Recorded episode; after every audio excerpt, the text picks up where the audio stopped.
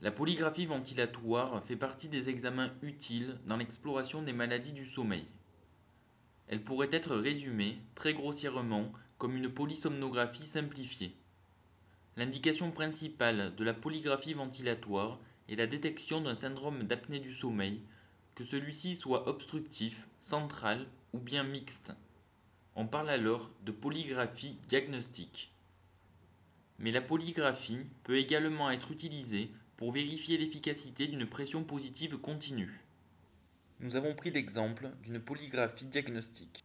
On peut apercevoir les lunettes nasales et la thermistance, l'oxymètre, la sangle thoracique, la sangle abdominale et enfin le boîtier du polygraphe. Attardons-nous maintenant aux différentes mesures. Les lunettes nasales et la thermistance permettent d'évaluer respectivement le débit aérien nasal et la présence d'un débit aérien nasobuccal.